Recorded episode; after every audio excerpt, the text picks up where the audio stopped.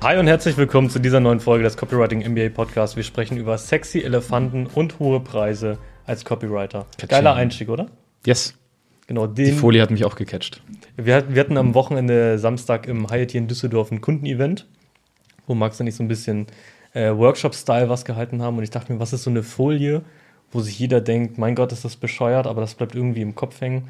War da halt ein Elefant und stand da drauf, hohe Preise und sexy Elefanten oder genau. irgendwie sowas. Mhm. Aber das Ganze hatte einen wertvollen Hintergrund, denn nach knapp 300 Copywriter haben wir jetzt gemerkt, okay, was sind irgendwo die Punkte, die fast alle im Kopf drin haben, die dafür sorgen, dass sie noch nicht da sind, wo sie hinwollen. Weil irgendein Widerstand muss ja da sein. Das haben ja schon viele andere vor ihnen geschafft. Man, man kommt bei uns im Mitgliederbereich rein und man sieht in einer eigenen Sektion circa 30 plus Interviews mit Leuten, die sagen, genau so, genau so und genau so habe ich meinen ersten Kunden gewonnen. Ja, und das sind alles Interviews mit X Resultat in X Zeit. Und genau. nicht, ich finde euer Design so schön, ich finde die Videos so toll, das juckt uns alles das nicht. Das Onboarding war gut. nehmen wir gerne als Feedback, ähm, na klar. Und das nehmen auch viele als Testimonials, aber für uns ist wichtig, wir wollen handfeste Resultate sehen. So, und viele stellen sich halt die Frage, wie kann ich auch in, dieser, in diesem Subbereich sein? So ein bisschen Hall of Fame-Style ist das ja mhm. schon. Ne? Ich meine, es sind ja Quereinsteiger, die von komplett null auf äh, am untersten Ende einfach mal ein paar hundert Euro Auftrag abgewickelt haben, aber im Durchschnitt zwischen 1500, 2500 Euro und bis zu über 5000 Euro ja. abgewickelt haben. Und um da mal ein bisschen nachzuforschen, was denn so dieser Grund ist für die Leute, die noch nicht da sind und für die, die es geschafft haben, ähm, gibt es so eine ganz coole Story. Äh, unsere wundervolle Content-Designerin wird jetzt hier ein Bild einblenden für die YouTube-Zuhörer, wo ihr einen Elefanten seht, mitten im, an so einem kleinen Pfahl. Und da gibt es so, eine, so eine Story zu. Und zwar, wir alle kennen ja irgendwie diese Zirkusse, die früher so in dem eigenen Ort waren. So dann in dem nächsten Dorf oder irgendwo so einmal Zirkus im Jahr. Kabuki. Ja, irgend so Zirkus, alles hat gerochen danach, so keine Ahnung, wer da hingegangen ist, aber hat auf jeden Fall ein Zirkus. Und ähm, ich mag Zirkus eigentlich, tut mir voll leid. Du magst Zirkus? Ich finde Zirkus so voll geil. Ja? ja Was klar. gefällt dir am meisten am Zirkus? Ähm, die in so eine andere Welt einzutauchen. Hm. Und da sind ja echt Leute, die so richtig krasse Sachen können. So wenn die so, keine Ahnung, von links nach rechts schwingen, dabei fünf Loopings machen und dann auf irgendwelche Schultern landen, wo der Typ auf drei anderen steht. Voll krass. Das, was in so einem Dorfzirkus passiert? Na, in einem Dorfzirkus sind halt Kamele. Aber so in so einem richtigen Zirkus ach so, mäßig. Ach so, okay, du meinst ja, eine große Varieté-Show. Ja, ja, genau. Okay. Ja. Egal. Long story short.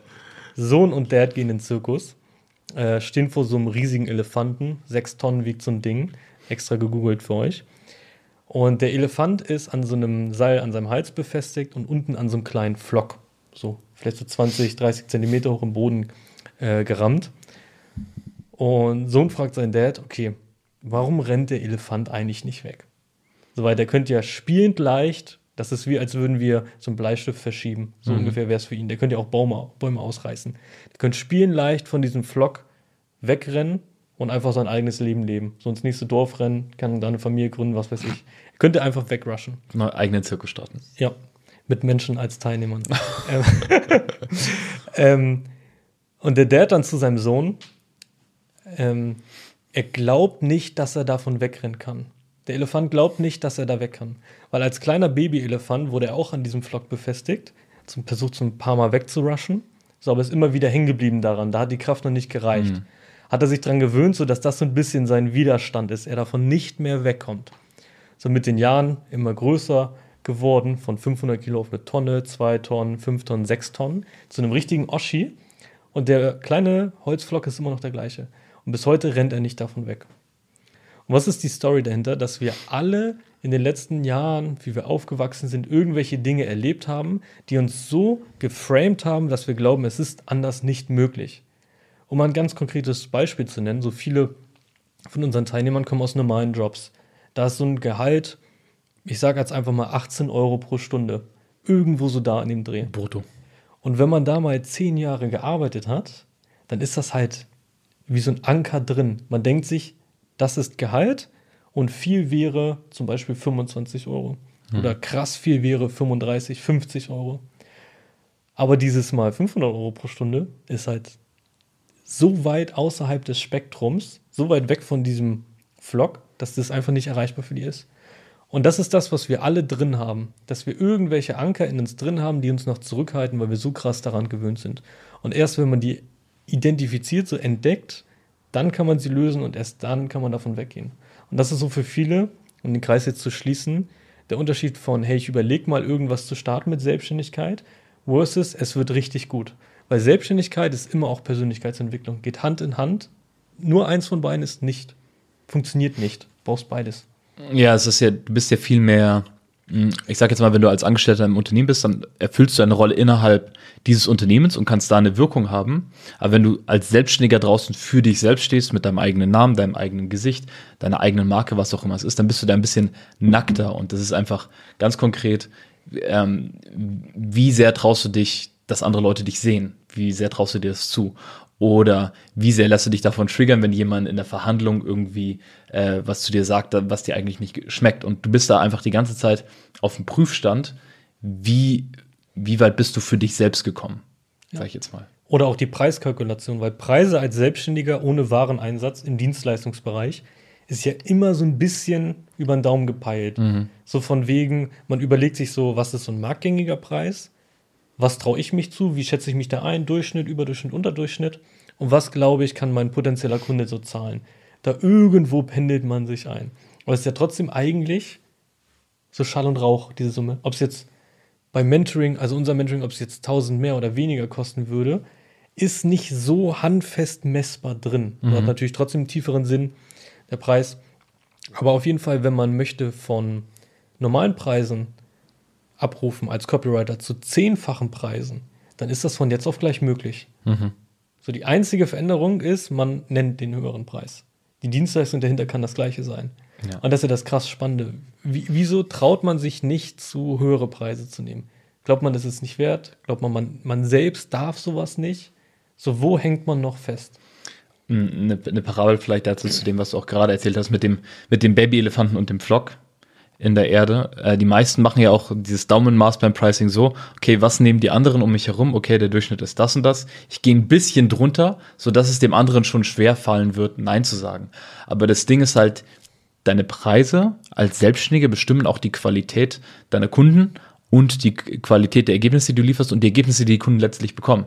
Das heißt, du verlangst weniger, als du gerne möchtest, hast dadurch weniger Ansporn, geil zu liefern. Der Kunde hat weniger ähm, Anlass, das wirklich einzusetzen. Und wenn du ein bisschen halbarschig was lieferst und der ein bisschen halbarschiges einsetzt, ist das Ergebnis nicht toll und du kriegst keine Empfehlung daraus. Und das ist die Abwärtsspirale des Pricings. Wohingegen, wenn du zumindest nach oben gehst von dem Durchschnitt oder halt das nimmst, wo du sagst, hey, wenn ich jetzt das fünf- oder zehnfache davon nehmen müsste, wie würde ich arbeiten und was würde ich liefern, so es das auch tatsächlich wert wäre. Und dann bist du dazu angehalten, darüber nachzudenken, wie kann ich es richtig geil machen, was würde zu dem super passen, wie kann ich es noch einfach für den einzusetzen machen. Der Kunde, der mehr gezahlt hat, wird es dann auch wertschätzen, weil er will nicht so viel Geld in den Sand setzen. Und dadurch, dass es dann einsetzt, wird er schon happier damit sein. Dadurch, dass du es geil gemacht hast, sind die Ergebnisse auch nicer. Du kannst nochmal andere Empfehlungen generieren. Und das ist die Aufwärtsspirale des Pricings. Und ähm, das ist ja eben dieser Pflock, wie man damit umgeht. Und ich weiß, wenn ich zum, bei mir zurückgucke in meiner Lohnentwicklung, dann bin ich damals gestartet, erstmal mit einem Zeitungsaustragen, so als, als Zwack. Ein, zwei Euro die Stunde oder so wahrscheinlich, ne? Wenn überhaupt, ich glaube, für, für einen Monat viermal die Woche austragen und dann war das auch ein großes Gebiet, ähm, von dem ich jetzt auch nicht alles gemacht habe, aber ich habe auf jeden Fall etwas gemacht. war das halt so, 10, so ähm, 50 Euro, also 15 Euro pro Woche. Also wären das wahrscheinlich drei bis fünf Euro pro Stunde gewesen. Wow. Äh, dann, als ich in der, in der, äh, bei Adelholzen in der Pfandflaschen-Sortierabteilung in der Nachtschicht gearbeitet habe, äh, am Fließband, da waren das 7,50 Euro, also damaliger Mindestlohn in 2011 oder sowas, bis 2013, ähm, also in den Sommerferien. Ähm, plus Nachtschichtzuschlag von 25 Prozent und gegebenenfalls plus Wochenendzuschlag. Also saftig. Saftig. Und gratis Wasser. gratis Wasser und eine, und eine Brotzeitpause. Also ich musste auch jetzt nicht Lunch mehr finanzieren. Ähm, das dann weiterentwickelt zum Kellnern, wo ich dann schon so mal 11, 12 Euro die Stunde verdient habe, also brutto. Und ähm, dann, als ich angefangen habe mit der mit, mit Dolmetschen und so weiter, wo dann halt reinkam, so, uh, wow, warte mal. Alleine wenn ich beim Amt irgendwie so Asylanteninterviews gedolmetscht habe aus, aus, aus Afrika, dann war das so, ich glaube, 28 bis 35 Euro die Stunde oder sowas, was richtig fett war. Und dann, dann habe ich schon gemerkt, das war ein kleiner Hack, weil dann hat mich das mit dem Kellnern halt so abgefuckt, dass ich das nicht mehr machen wollte. Weil ich gemerkt habe, okay, ich habe nicht unbedingt Bock drauf, gibt schon auch coole Aufträge, aber ich habe nicht unbedingt Bock drauf und es bezahlt sich schlecht und hier ist was, was besser bezahlt. Und habe das dann auf den Online-Bereich übertragen und dann da auch eben meinen Stundenlohn immer gesteigert und mit jedem Projekt auch immer geguckt, wie kann ich da mehr aufrufen, sei es jetzt als absolute Summe oder sei es als Stundenlohn, weil ich glaube, den, den Vorteil habe, dass ich früh gemerkt habe, warte mal, Lohn ist nicht fix, sondern das, was, was Leute sind bereit, bereit sind für deine Dienstleistung, für deine Zeit auszugeben, kann sich genauso steigern. Wenn du halt dahinterher bist, besser zu werden, besser zu liefern, klar kommunizierst, Entscheidungen triffst und da deinen Weg gehst. Ja. Und irgendwo sind ja alle äh, Beiträge, so alle, alle Beträge, alle Dienstleistungen preislich gedeckelt. Also ich glaube kaum, dass man für eine E-Mail 100 Milliarden Euro nehmen kann. Das heißt, irgendwo da oben gibt es ja so einen Deckel. Ich glaube aber, viele schätzen den viel zu niedrig ein. Die sagen so, das ist irgendwie bei ein paar hundert Euro oder so.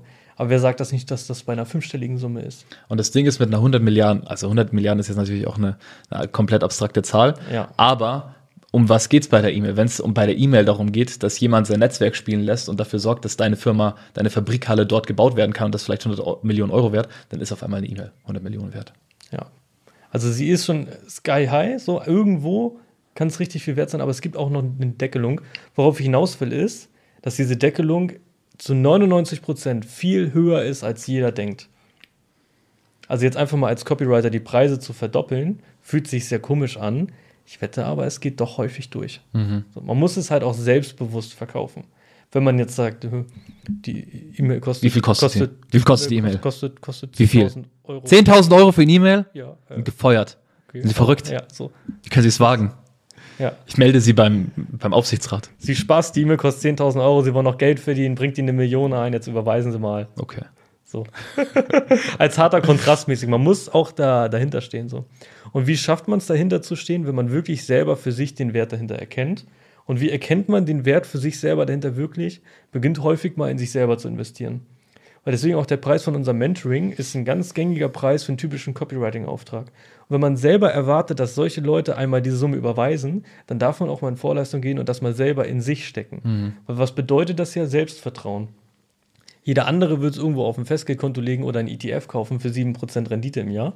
Aber das mal wirklich selber in sich zu investieren, ist ja auch Überzeugung von sich selbst. Wenn man das nämlich hat, dann kriegt man auch andere dazu, sich zu überzeugen. Absolut.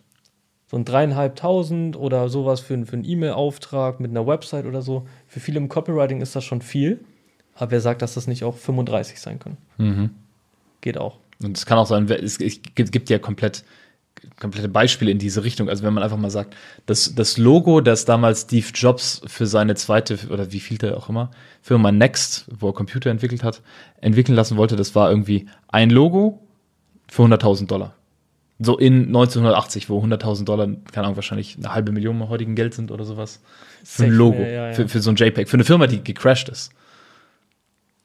So, also alles ist möglich, wenn der Rahmen stimmt, wenn die Kommunikation stimmt, wenn das Selbstbewusstsein dahinter stimmt ähm, und der Kunde halt in der Lage ist, da Ja zu sagen.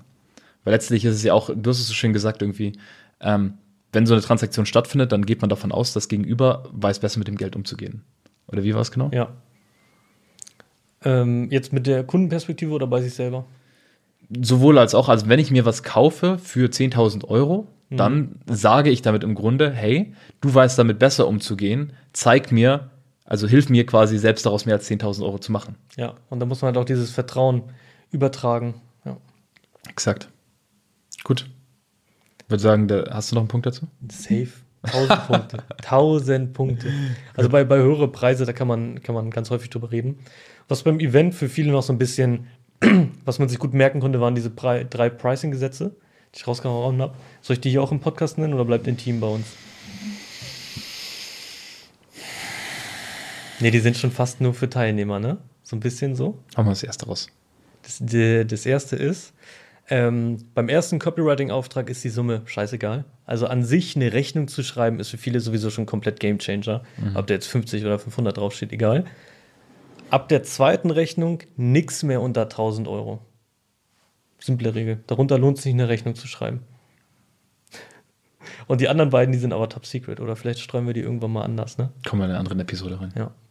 Aber das ist ja auch das, wo sich so das Ganze hinentwickeln darf als Copywriter, dass man so ein bisschen mehr von diesem reinen Textdienstleister geht, ein bisschen mehr in Richtung Marketingstrategie Mhm. und dass man auch seine Kunden so ein bisschen berät, wie kann denn dein Angebot aussehen?